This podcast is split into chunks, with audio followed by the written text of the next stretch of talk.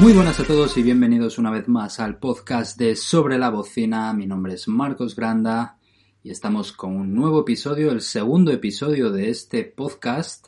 Después de haber subido el primero la semana pasada, empezamos ya este lunes con contenido puramente NBA.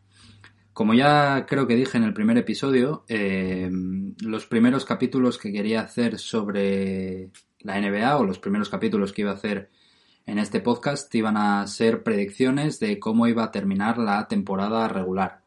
En este caso lo que quiero hacer es pues eh, simplemente coger cada conferencia, la conferencia este y la conferencia oeste, y eh, uno por uno decir que, en qué posición creo que va a terminar cada equipo. Para ello, ¿cómo lo voy a hacer? Pues bueno, cada capítulo, cada episodio va a ser una conferencia diferente. En este primer episodio voy a hacer la conferencia este, y en el siguiente me centraré más en la conferencia oeste. Entonces, eh, ¿qué voy a hacer? No voy a decir simplemente qué equipos van a quedar arriba y qué equipos van a quedar abajo, sino que voy a primero hacer un pequeño análisis de cada equipo para saber un poco por qué pienso yo lo que pienso y por qué digo lo que digo. Esto evidentemente es un, episodio preparado, tengo aquí un, un guion ya con el que voy a, analizar un poco cada equipo de, la NBA, en este caso de la conferencia este. Eh, importante destacar algunas cosas. Bueno, lo primero que he esperado hasta el último momento posible para grabar este episodio. De hecho, hoy es 17 de diciembre y en cinco días empieza la NBA. Quiero decir, es 17 de diciembre cuando grabo este episodio. Porque quería esperar a ver realmente cómo estaba cada equipo. Y de hecho es que si lo hubiera hecho hace 3-4 días, eh, Giannis Antetokounmpo no habría firmado su extensión de contrato y el futuro de Milwaukee Bucks, por ejemplo, sería muy diferente al que es a día de hoy. Entonces, vamos a meternos ya en, faena. Lo primero, eh, esta temporada va a ser un poco diferente. Es una temporada en la que quizás hacer análisis previos o hacer una predicción es más difícil que nunca. ¿Por qué? Porque lo que pase durante la temporada va a estar muy condicionado por el coronavirus, nos guste o no, eh, es algo que va a influir bastante. Eh, y especialmente por una razón. Porque el coronavirus hará que varios equipos pierdan a jugadores, o seguramente todos los equipos pierdan a algún jugador en algún momento de la temporada, por el tema del coronavirus, porque den positivo, porque hayan sido contacto directo de un positivo, por lo que sea. Es algo que estamos viendo en el fútbol aquí en España. Al igual que se hace en, la Liga Española, por ejemplo, eh, no se va a suspender un partido porque haya un positivo en un equipo.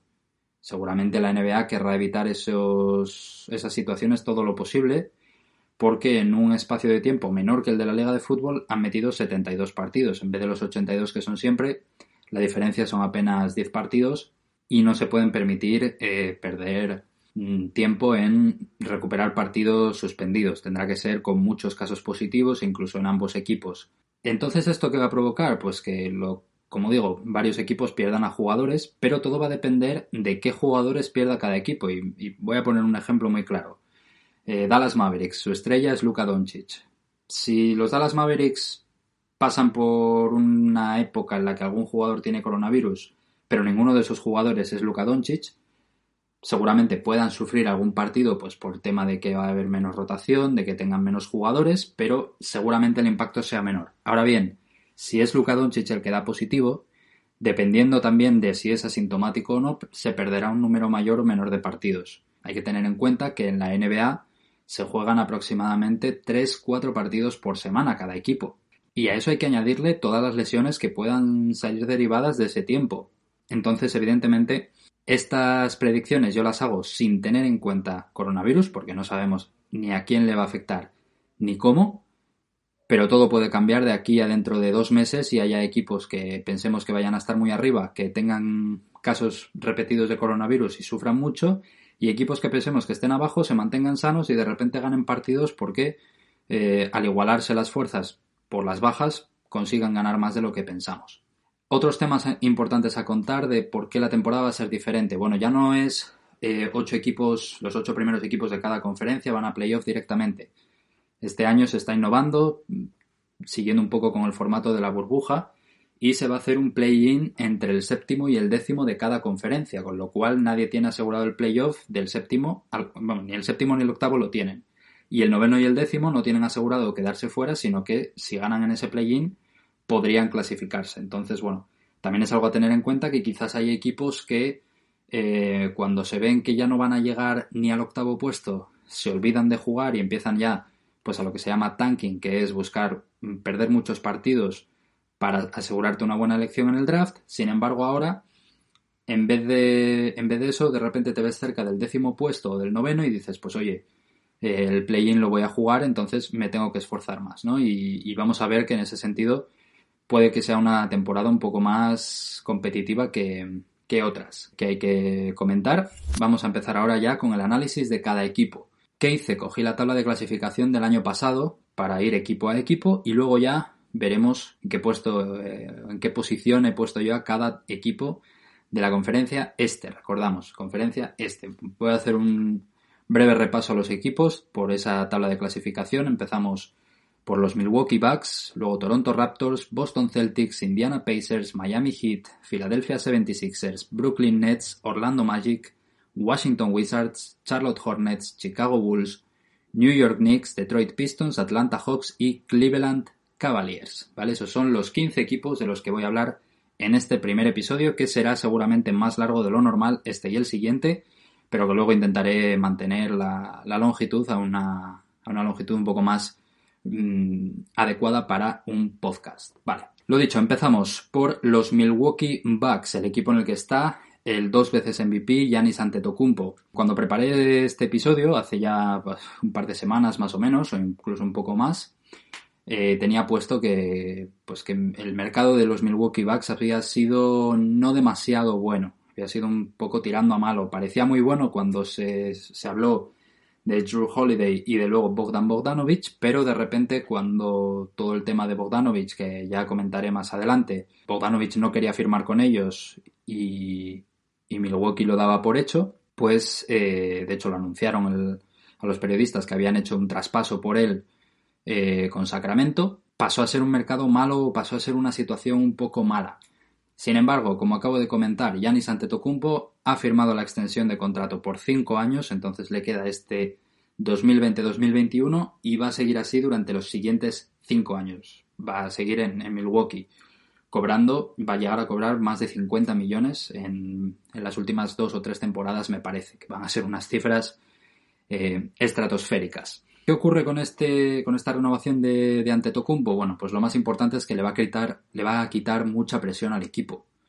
Hasta, hasta este momento parecía que Milwaukee Bucks iba a ser un equipo forzado a ganar sí o sí, a hacer un buen papel, sobre todo en playoff, porque en temporada regular siempre han sido muy buenos, pero iban a estar, mm, como digo, forzados a ganar en playoff y a hacer buenos playoffs y llegar a las finales, porque si no lo hacían, lo más probable es que ante Tocumpo, si no firmaba esa extensión de contrato antes del 21 de diciembre, que era su fecha límite, podía no firmarla al año siguiente y marcharse a cualquier otro equipo gratis. Entonces iban a perder al dos veces MVP y al mayor talento que han tenido desde Karim Abdul-Jabbar por absolutamente nada de dinero ni ningún jugador eh, extra ni nada. Entonces iba a ser una situación muy mala en Milwaukee.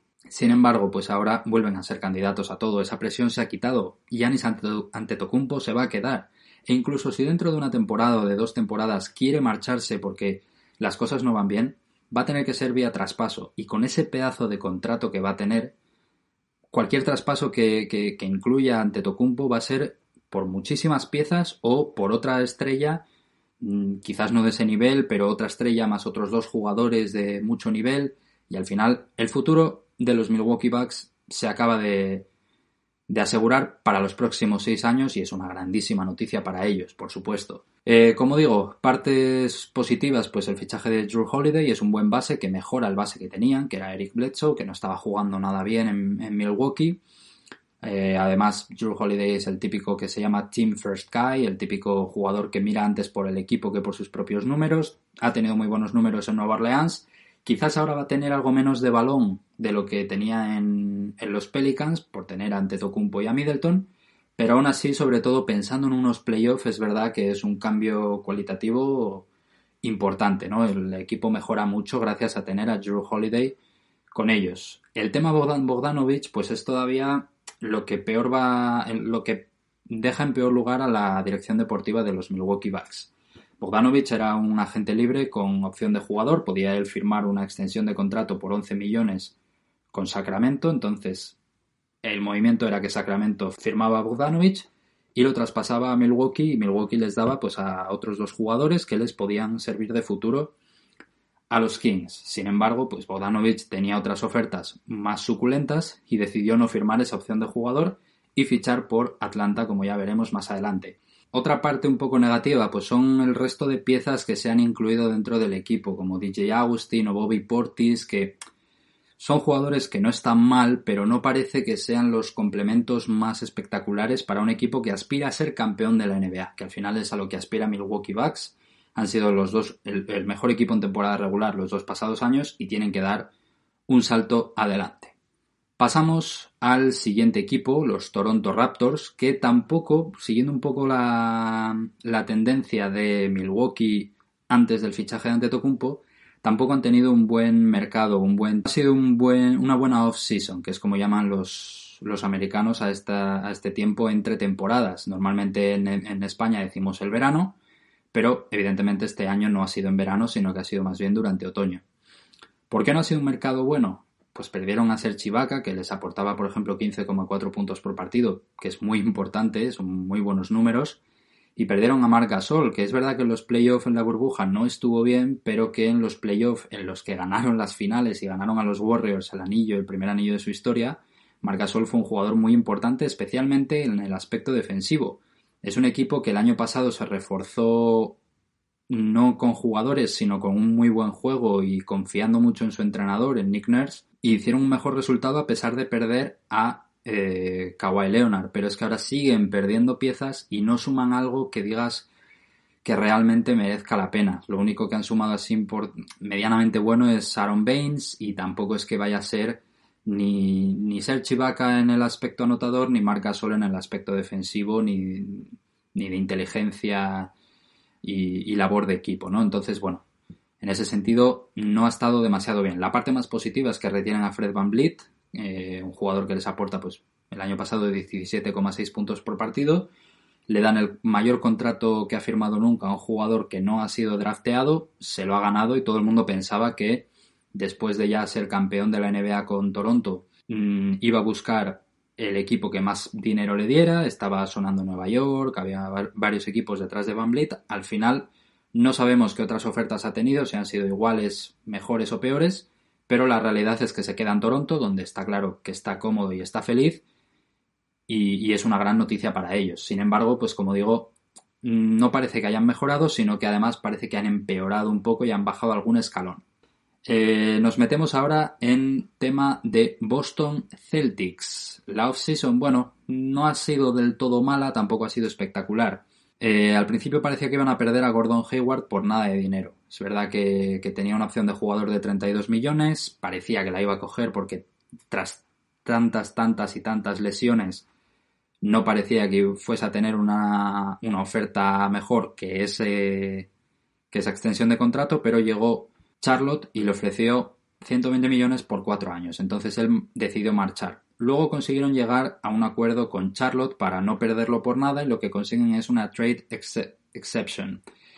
¿Qué quiere decir eso? Quiere decir que ahora mismo Boston podría hacer un traspaso con otro equipo por un jugador que cobre el dinero que cobraría esta temporada Gordon Hayward, que no me acuerdo exactamente cuánto va a ser, pero bueno, unos 20 y algo millones.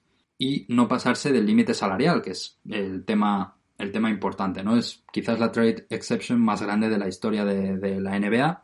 Normalmente hay algunas, por ejemplo, los Warriors eh, tenían una de unos 17 millones, con la que, lo dicho, en ese traspaso no hace falta que tú mandes lo mismo que recibes, sino que puedes recibir mucho menos y hacerte con esa, con esa excepción. Entonces, bueno, todavía están buscando qué hacer con ese dinero, ya 17 de diciembre no han encontrado lo que hacer. Han ganado un poco más de presencia interior con la llegada de Tristan Thompson, un pivot que lleva toda la vida en, en Cleveland.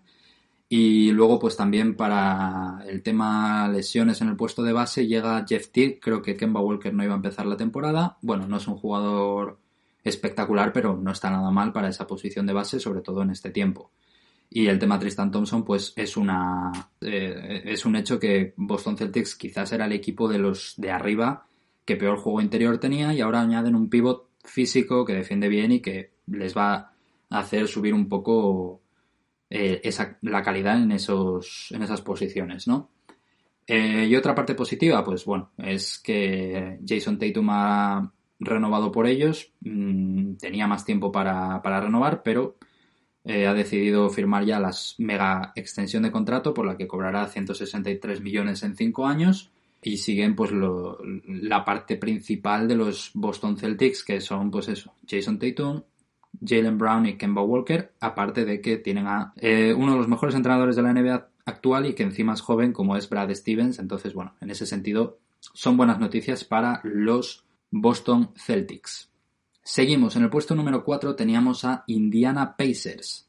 Y Indiana Pacers es un equipo que este año a mí me deja, me deja un poco frío, por así decirlo, ¿no? Me deja muy indiferente.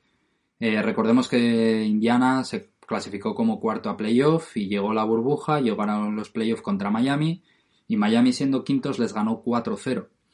¿Cuál es la parte más negativa de todo esto? Que es que el equipo sigue siendo prácticamente el mismo cuando me puse a mirar eh, todos los movimientos que se habían hecho, un resumen de los movimientos de todos los equipos, me di cuenta que Indiana no cambió prácticamente nada, había muy pocos nombres ahí metidos y te da la sensación de que esos equipos que siguen siendo exactamente iguales que el año pasado y que encima el año pasado no fue una buena temporada para ellos, o por lo menos unos buenos playoffs, acaban yendo un poco para abajo por ese, en ese sentido y además de que otros equipos de su conferencia se han reforzado y son mejores de lo que eran antes. Eh, otra parte negativa, pues no se han librado de Víctor Oladipo, querían buscar algún traspaso por él. Es un jugador que hace tiempo era muy muy bueno, pero ha tenido unas lesiones muy graves y muy duraderas.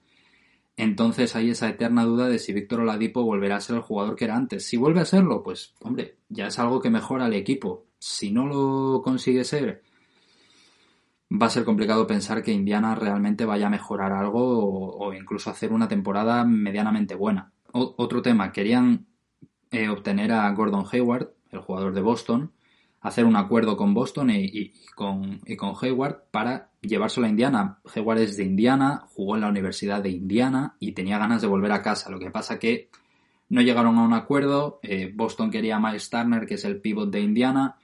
Indiana quería mandar a Oladipo porque querían librarse de él, pero muchos exteriores en Boston y, por no llegar a ese contrato te quedas sin Hayward, que por lo menos cambiaba la cara del equipo y te quedas con lo mismo que tenías antes. Evidentemente luego tienen a grandes jugadores como son Domantas Sabonis, eh, Malcolm Brogdon y TJ Warren que hizo una burbuja espectacular, pero te da la sensación de que igual esa derrota 4-0 en Miami, vamos, contra Miami y sin haber cambiado nada, te puede dejar un poco en un equipo que se empieza a dejar llevar y pierda más de lo que debería. Eh, además cambiaron de entrenador, echaron al entrenador que había hecho un muy buen trabajo durante la temporada regular y llega un novato. Es la, el, la única, el único cambio que ha habido en el equipo y es para traer a un novato que en los últimos años ha salido bien. El novato Steve Kerr con los Golden State Warriors ganó tres de los últimos cinco anillos y luego Nick Nurse, también novato con, Toronto, gana la NBA en su, primer, en su primera temporada, ¿no? Pero no parece que este vaya a ser el caso. Seguimos, quinto puesto, Miami Heat, seguramente uno de los equipos más de moda tras los playoffs y tras la burbuja, y que encima han hecho un grandísimo mercado, en, por lo menos viendo lo que se ha visto en los anteriores casos que hasta ahora no han sido grandes mercados hasta llegar a, a Miami Heat, ¿no? Grandes off-seasons. La continuidad de la burbuja les da, les hace subir puestos en la clasificación casi seguro. Pasan a ser de los equipos favoritos eh, a todo porque, a pesar de ser todavía muy jóvenes, juegan muy bien al baloncesto, compiten muy bien y encima han conseguido renovaciones importantes como la de Goran Dragic o la de Meyes Leonard. Entonces, pues la verdad que son todo buenas noticias en, Miami. Ficharon a Ivory Bradley, que fue un, jugador clave durante la temporada regular de los Lakers. Consiguen retener a, Bama de Bayo con la extensión de contrato. Todavía tenía más tiempo de contrato este año, pero para ya las siguientes temporadas lo retienen. Fue All-Star este año, así que evidentemente es muy importante. Y le metes un año de experiencia y de mejora a Tyler Hero, Duncan Robinson y Kendrick Nunn, que fueron los jugadores jóvenes que más destacaron quizás el año pasado junto a Jamorant. Además, eh, Duncan Robinson está en año que termina contrato y es un contrato muy, muy, muy pequeño para la magnitud de jugador que estamos hablando. ¿Qué quiere decir esto? Que probablemente Duncan Robinson vaya a hacer la mejor de las temporadas que pueda, la mejor que hemos visto hasta ahora, para ganarse los millones ya cuando termine el contrato en 2021. Y además que viene un momento de confianza espectacular, de ser uno de los chicos de moda, de ser un gran tirador y de que va a ser titular. Y luego, pues bueno, todo va a estar rodeado por, o todos van a rodear a Jimmy Butler, que pasó de ser un gran jugador a ser una estrella de la NBA en esas finales en las que lo dio todo por los hits, no pudieron porque faltaba más y los Lakers eran claramente favoritos, pero eh, muy buena pinta estos Miami Heat para esta próxima temporada. Pasamos a Philadelphia 76ers, un equipo que el año pasado tuvo muchísimos problemas, mm, no funcionaba bien ese equipo. Eh, se, notaba que no había química, faltaba algo. Quizás a mí el entrenador no era de los que más me gustaba, además me parecía de esos típicos entrenadores que están mucho más tiempo echando broncas que realmente entrenando en sí. Y puede que eso también minara un poco la confianza de algunos.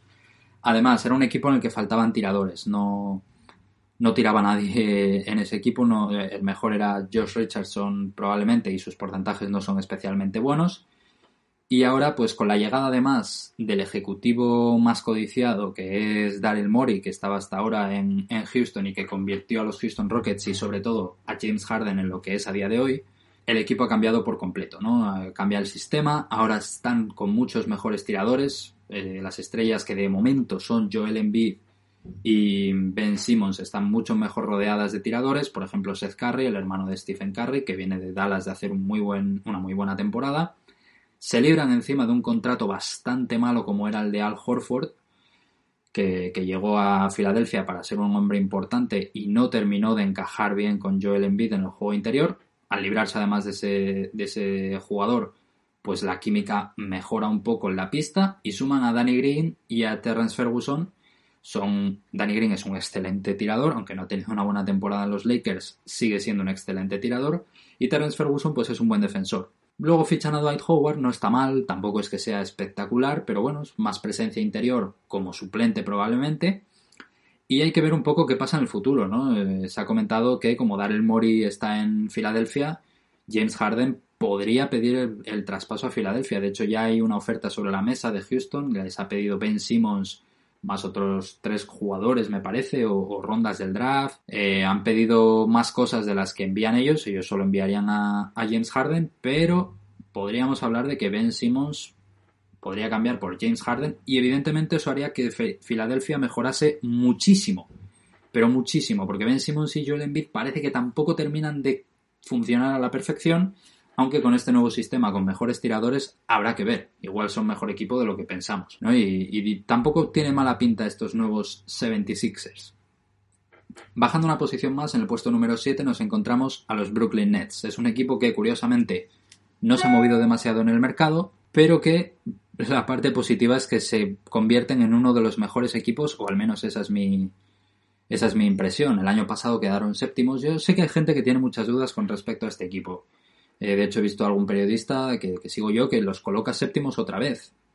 El año pasado quedaron séptimos con una mala temporada de Kyrie Irving y sin Kevin Durant por estar lesionado. Y es que ahora mismo Kevin Durant vuelve y hay que tener en cuenta que, como dicen por ejemplo en Drafteados, que es un canal de YouTube que sigo yo mucho, Kevin Durant al 80% sigue siendo de los mejores jugadores de la NBA. Y hoy estaba escuchando un podcast eh, de la ESPN y decían, no el 80%, pero decían al 95% es el probablemente uno de los tres mejores jugadores de la NBA, y es la realidad.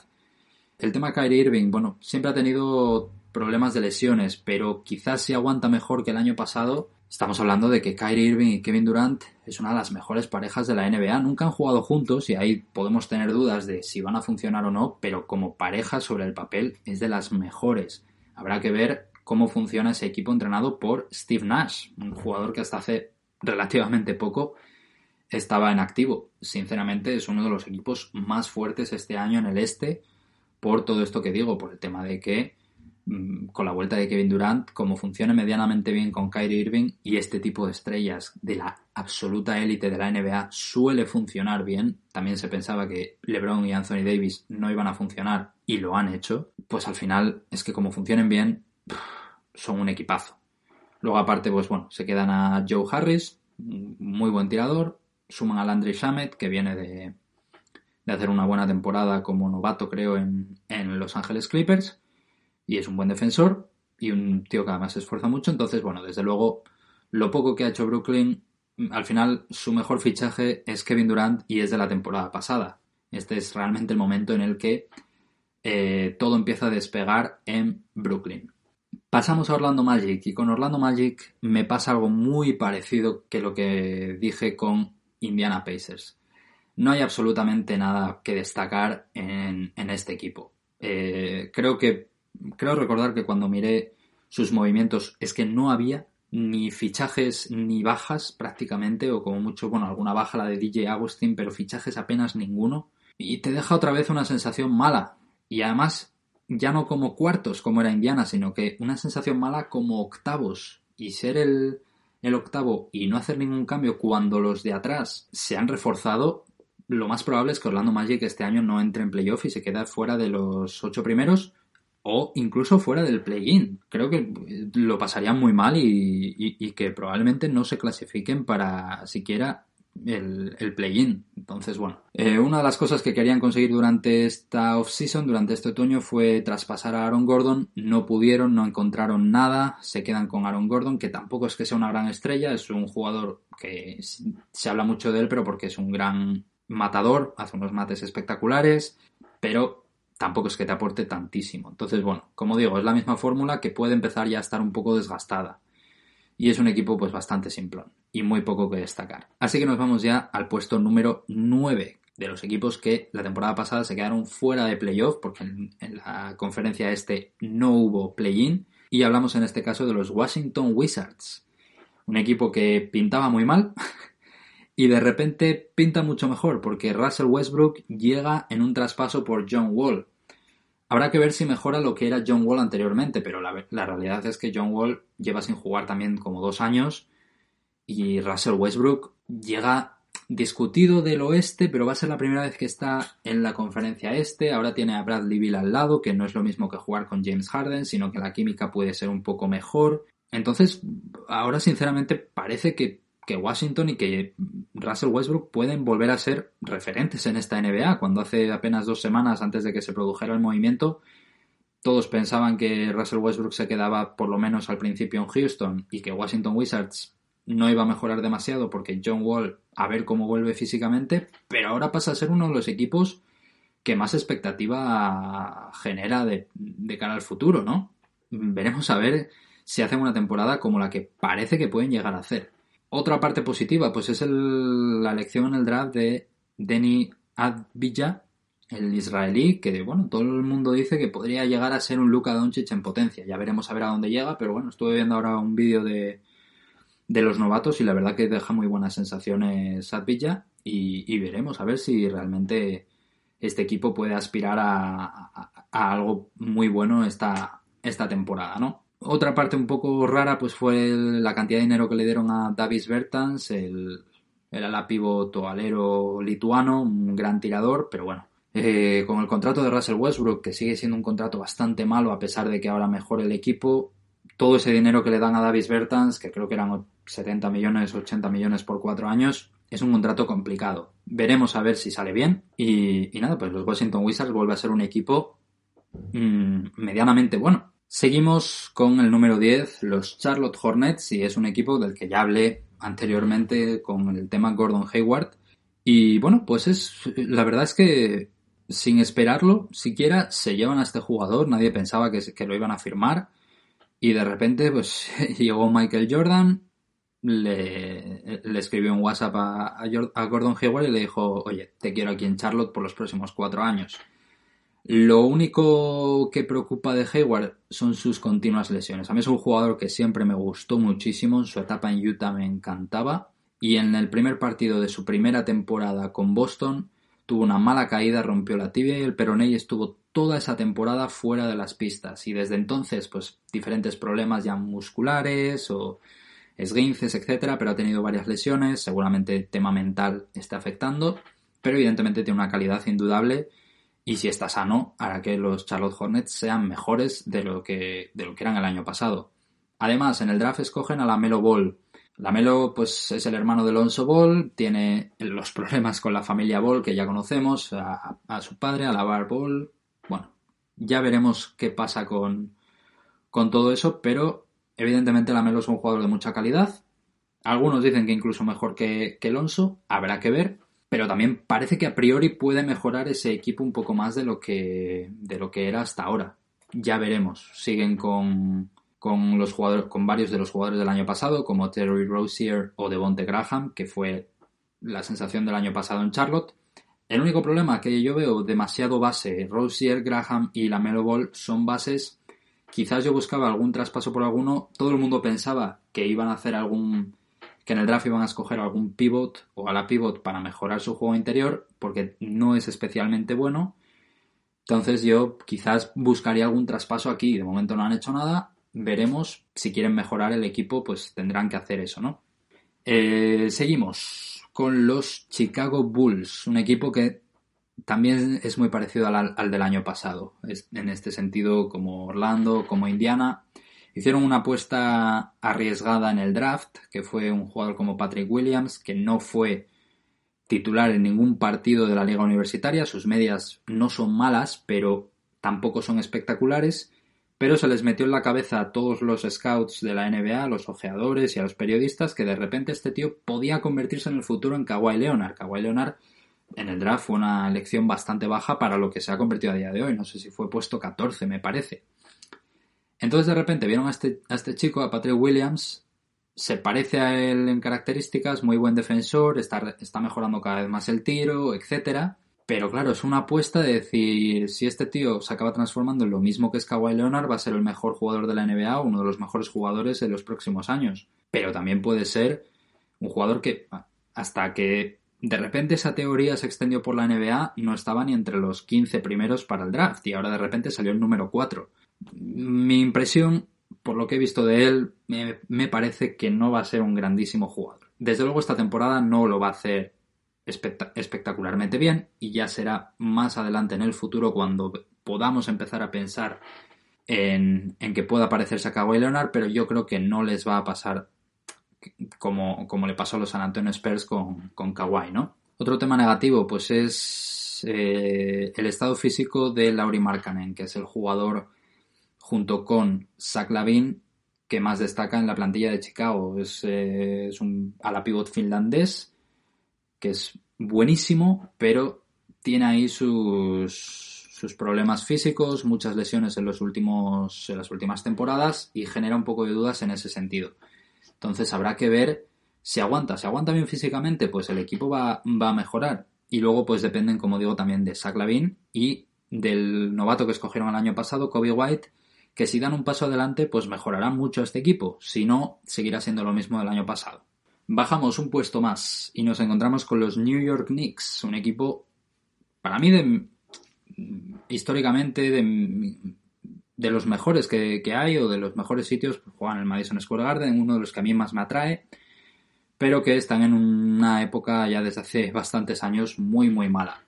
Eh, su mercado además no fue bueno. Eh, los fichajes que hicieron no tenían mucho sentido para la actualidad. Hubo, hubo un tuit muy bueno que resumía muy bien toda esta todo este, este otoño para los Knicks, ¿no? Decía, los Knicks tienen un muy buen, una muy buena segunda unidad, eh, o tendrían una muy buena segunda unidad si tuvieran una primera. Y es eso, es la falta de un proyecto titular, de jugadores titulares que realmente vayan a aportar algo a los New York Knicks, que de momento no lo hay. Han hecho unos fichajes que si tuvieras un equipo con estrellas, tendría mucho sentido, como por ejemplo Austin Rivers. Austin Rivers es el típico escolta suplente que es un gran complemento porque te sale del banquillo y un día te mete 14 puntos, al día siguiente te mete 37 y al día siguiente te mete 5, pero es un complemento que va a sumar casi siempre y que va a esforzarse, pero no es un gran jugador titular, no lo es, nunca lo ha sido. Entonces han sido todos fichajes de ese estilo, ¿no? Jugadores que son mejores suplentes que, que titulares y que te dejan un poco frío. Esta vez en la agencia libre no perdieron la cabeza, también eso es verdad. Quizás esperando a la temporada que viene, pero llevan haciendo eso toda la vida, esperando siempre la siguiente agencia libre va a ser la mejor. O va a ser la agencia libre de los Knicks. Les pasó el año pasado con Kevin Durant y Kyrie Irving, que parecía que los iban a fichar y se los brindó el vecino. Entonces, bueno, veremos a ver si realmente van a hacer algo bueno, pero desde luego esta temporada va a ser dura en, en, el Madison Square Garden. La parte positiva es su elección en el draft. Obi Topin es un jugador, ya hablé de él en el, en el blog, en el blog escrito, y a mí me parece un jugador que va a sorprender mucho más de lo que la gente piensa, de lo que la gente cree. Creo que tiene mucho más talento de un número 8 del draft, pero bajó posiciones únicamente porque los New York Knicks era el equipo que realmente quería a Obi Toppin. Y además es neoyorquino, él quería jugar ahí y está muy, muy, muy encantado de jugar ahí. Entonces podría ser el, número uno del draft, a pesar de ser el, vamos, el, el, rookie del año, perdón, a pesar de ser el número 8 del draft. Veremos a ver. También, pues se suma que RJ Barrett, que fue el número 3 el año pasado, suma un poco más de experiencia y va a jugar todavía mejor. Así que ver, veremos qué pasa con estos dos jugadores. Seguimos, que se nos hace largo. Detroit Pistons, mal mercado, muy, muy mal mercado para los Detroit Pistons, otro equipo que lleva la deriva demasiadas temporadas y no parece que la cosa vaya a mejorar. Perdieron a Luke Kennard y a Christian Wood, que quitando Blake Griffin y Terry Rose fueron los dos jugadores más importantes el año pasado, y de repente ficharon demasiados interiores. O sea, fue durante la agencia libre casi todo lo que fichaban eran ala pivots y pivots. Y es que Blake Griffin, que es su mejor jugador actualmente, es otro ala pivot. Quizás están pensando ya en traspasarlo, pero es que muchísimo interior y en el juego exterior apenas tienen nada que realmente importe. Luego, pues, por ejemplo, tengo aquí apuntado, esto lo tenía de antes, que llegaron a preguntar a Washington Wizards por el traspaso de John Wall teniendo ya a Derrick Rose, o sea, los dos bases que más se han lesionado en los últimos años, ¿de verdad es algo que quieres? Resumo un poco la teoría o la manera de trabajar de la dirección deportiva de los Detroit Pistons. Una dirección deportiva que a día de hoy es un auténtico desastre. Le han dado mucho dinero al Mason Plumlee, que es un pivot, mucho dinero al Jeremy Grant, que es un ala pivot, teniendo ya Blake Griffin con un contrato muy, muy, muy alto. La única manera de realmente mejorar este equipo sería pues por traspasos de Griffin o Rose. Vamos ya con Atlanta Hawks, puesto número 14, nos quedan ya solo dos equipos. Y Atlanta Hawks es de los equipos que mejor se ha movido durante esta postemporada o pretemporada, como queráis llamarlo.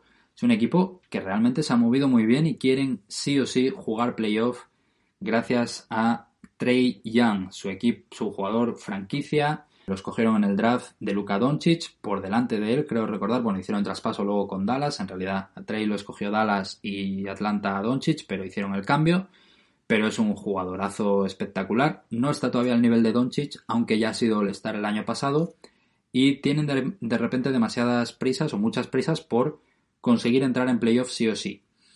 Eh, suman experiencia, suman carácter, suman calidad y mentalidad europea además con Danilo Gallinari y Bogdan Bogdanovic, el jugador que no firmó por, por Milwaukee Bucks, con lo cual ahí sube muchísimo el nivel del equipo a lo que tenían el año pasado, que era un equipo bastante, bastante normalito, tirando a malo. Además, mejoran en defensa con Chris Dunn, con Rajon Rondo y con Salomon Hill, con lo cual mejoran el aspecto defensivo que defendían muy mal, mejoran el aspecto ofensivo con Danilo Gallinari y Bogdan Bogdanovic, aparte tienen a Trey Young. Entonces, se prevé una muy buena temporada en Atlanta. Eh, hay muchas ganas de ver a dónde llegan estos Hawks, así que mm, yo los tengo bastante arriba en mis predicciones. Veremos cuál es el resultado final. Y por último, los Cleveland Cavaliers, eh, un equipo que lleva la deriva desde que se marchó LeBron James. No saben qué hacer desde la marcha del rey de Cleveland a Los Ángeles. Por lo que, bueno, será otra temporada mala en la que los jóvenes tendrán mucha importancia, cogerán más experiencia, pero en cuanto a resultados no será absolutamente nada. Han perdido además a gente importante como Tristan Thompson para sustituirla por gente, por, jugadores no tan buenos como, por ejemplo, Jabal McKee. Como digo, pues eh, todo se va a centrar en la figura de Darius Garland, Colin Sexton y Porter. Yo qué haría si fuera Cleveland, ya que la temporada va a ser mala, también buscaría un traspaso por Kevin Love, que aunque tiene un contrato bastante elevado, sigue siendo un jugador para mí muy solvente y que quizás algún equipo bueno que quiera dar un paso arriba o que quiera dar un salto cualitativo de un tío que es un gran reboteador y gran tirador de tres puntos, podrían sumar a este jugador para dejar de estar en esas posiciones de sufrir para entrar en playoff y de repente subir un puesto o, varios puestos y, y asegurarte el playoff gracias a que con Kevin Love puedas ganar más partidos.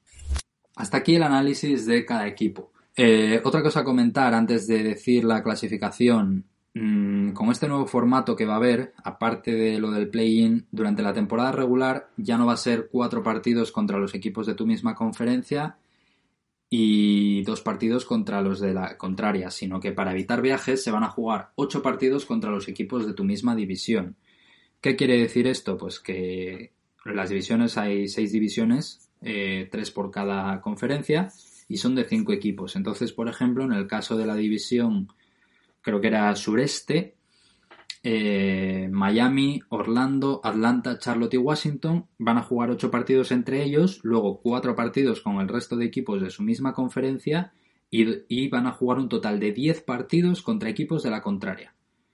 O sea que además no se van a enfrentar a los 15 de la división contraria, sino que solo contra 10 de esos 15. Temas importantes con este formato y es que precisamente Miami, por ejemplo, se puede beneficiar mucho de este formato. Va a jugar ocho partidos contra Orlando a los que les puede ganar probablemente 6, 7, 6, 7 veces podrían ganarles fácilmente. Contra Atlanta que les pueden ganar igual 6, contra Charlotte que les pueden ganar mucho, contra Washington que aunque han mejorado también pueden sacar bastantes partidos. Incluso Milwaukee se va a enfrentar a Detroit, a los que les pueden ganar si quieren los 8, a Chicago también, a Cleveland también, a Indiana no los 8, pero bueno, 5 o 6 también les van a poder ganar.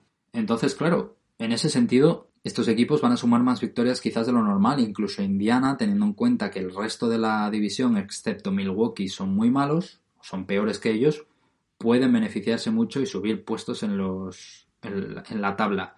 Entonces, clasificación a día de hoy, lo que yo creo que va a pasar en esta temporada 2020-2021 sin pensar en playoffs, sin pensar en finales, nada más que cuando termine la temporada regular cuáles van a ser los puestos de cada equipo. Número 1, tengo Milwaukee Bucks. Siguiendo Giannis Antetokounmpo y encima con ese pedazo de extensión de contrato van a ser el mejor equipo en temporada regular sin ningún tipo de dudas. Yo creo que aquí nadie tiene dudas porque lo han sido y lo seguirán siendo. Antetokounmpo es uno de los mejores jugadores de temporada regular, va a hacer unos números espectaculares y probablemente compita por el MVP. Puesto número 2, yo tengo a Brooklyn Nets. Yo creo que, esa pareja, al igual que hubo gente que dudó de que los Lakers con LeBron y Anthony Davis iban a hacerlo bien, eh, ahora dudan con Brooklyn Nets. Yo creo que es una pareja que como estén bien físicamente y no tengan lesiones, van a ser el mejor dúo de esta conferencia. Estoy bastante seguro de ello. Número 3, Miami Heat. Creo que vienen de un momento de confianza espectacular. La burbuja les ha hecho un beneficio, les ha dado un beneficio espectacular. Mentalmente van a ser un equipo que sabe que, que ya sabe ganar y van a darlo todo. Entonces yo realmente creo que Miami Heat puede ser el número 3 Número 4, Boston Celtics. ¿Por qué? Bueno, el equipo es muy parecido al del año pasado, pero han perdido una pieza que, aunque no era la mejor del equipo, era una pieza importante. Entonces creo que pueden dar un paso atrás, quizás. Número 5, Philadelphia 76ers. A día de hoy, si llega James Harden, pues probablemente tengamos que quitar de ahí a Miami y poner a los Philadelphia 76ers tercero. De momento creo que van a quedar quintos con el equipo que tienen, mejoran un poco lo del año pasado y porque hay una competitividad ahí arriba bastante importante. Número 6. Toronto Raptors. Siguen perdiendo oh, eh, efectivos y pueden bajar bastantes posiciones porque sus perseguidores se han reforzado bastante bien y el, y el resto de equipos han mejorado. Número 7. Indiana Pacers. Del 4 al 7 creo que van a bajar, incluso podría bajar un poco más. Sigue siendo un muy buen equipo porque tienen a Domantas Sabonis, tienen a Malcolm Brogdon, a TJ Warren y a Víctor Oladipo, que a ver cómo quedan, pero como el equipo es tan parecido al del año pasado que perdió contra Miami, creo que este año, además mentalmente, no van a estar todo lo bien que deberían. Número 8, Atlanta Hawks, el equipo que más sube de toda la clasificación. Desde el puesto 14 yo creo que al puesto 8 tiene un equipazo ahora mismo y tengo muchas ganas además de que Trey Young haga una temporada espectacular, que empiece a ganar partidos, que coja confianza y que lo haga muy bien. Número 9, Play-In, Washington Wizards, equipo que tras la llegada de Russell Westbrook se ha reforzado muy bien y que también tiene buena pinta. Es posible que suba más puestos que este 9, pero mi impresión es que pueden quedar ahí. Número 10, Charlotte Hornets, una pequeña apuesta quizás aquí. Eh, tras la llegada de, Gordon Hayward, el equipo ha mejorado, la Melo Ball puede hacer una gran temporada si se centra y puede ser un equipo bastante más atractivo de lo que se piensa en un principio. Entonces, bueno, yo creo que Charlotte Hornets puede hacerlo bien y es una de mis apuestas. Luego ya cuando termine la temporada habrán quedado últimos y, y, diré, vaya, lo que pensaba yo. Pero a día de hoy creo que van a quedar décimos. Número 11, Chicago Bulls. Ya empezamos con los que están fuera de los, del, del play-in. Creo que todavía no tienen lo suficiente para llegar más arriba. Número 12, Orlando Magic. Como digo, ese formato cada vez se desgasta más y realmente pienso que este año van a hacerlo bastante mal, sinceramente. Es de los equipos que menos me atrae esta temporada. Número 13, New York Knicks. Temporada que va a ser difícil para los de Nueva York, que no van a ganar demasiados partidos, pero si empiezan a construir algo de cara al futuro, puede ser más positiva la temporada de lo que parece. Número 14, Detroit Pistons, equipo que también baja mucho, como los Orlando Magic. Creo que con el equipo que tienen y que quizás se ponen a hacer traspasos por Blake Griffin y Derrick Rose para apenas conseguir algo bueno, Detroit va a ser un equipo bastante malo y bastante aburrido también, no tiene buena pinta, mucho juego interior y prácticamente cero talento en el exterior. Y por último, Cleveland Cavaliers, como ya dije, mucha gente joven, de momento no hay un rumbo fijo y podríamos estar hablando de un equipo que va a centrarse únicamente en el desarrollo de sus jóvenes y, y nada más. Entonces, bueno, aquí voy a dejar ya este, este episodio número 2, mucho más largo de lo que esperaba pero es verdad que hablar de cada equipo es un proceso bastante largo. Eh, lo importante es que espero que lo hayáis disfrutado, que os haya gustado y nada, eh, cuando ya la temporada termine intentaré hacer una pequeña reflexión de todo lo que, de, todo lo que he dicho aquí y, ver si me he equivocado, si he acertado en algunas posiciones y qué tal ha sido mi predicción. Así que muchas gracias por escuchar. Recordad seguirme en todas mis redes sociales, en arroba sobre la bocina, bueno, sobre barra baja la barra baja bocina, en Twitter. Suscribirse al canal de iBooks y seguirme también en Facebook. ¿De acuerdo? Muchas gracias por escuchar este capítulo, compartirlo con la gente que creáis que pueda disfrutar de la NBA y nos vemos la semana que viene con las predicciones de la conferencia oeste.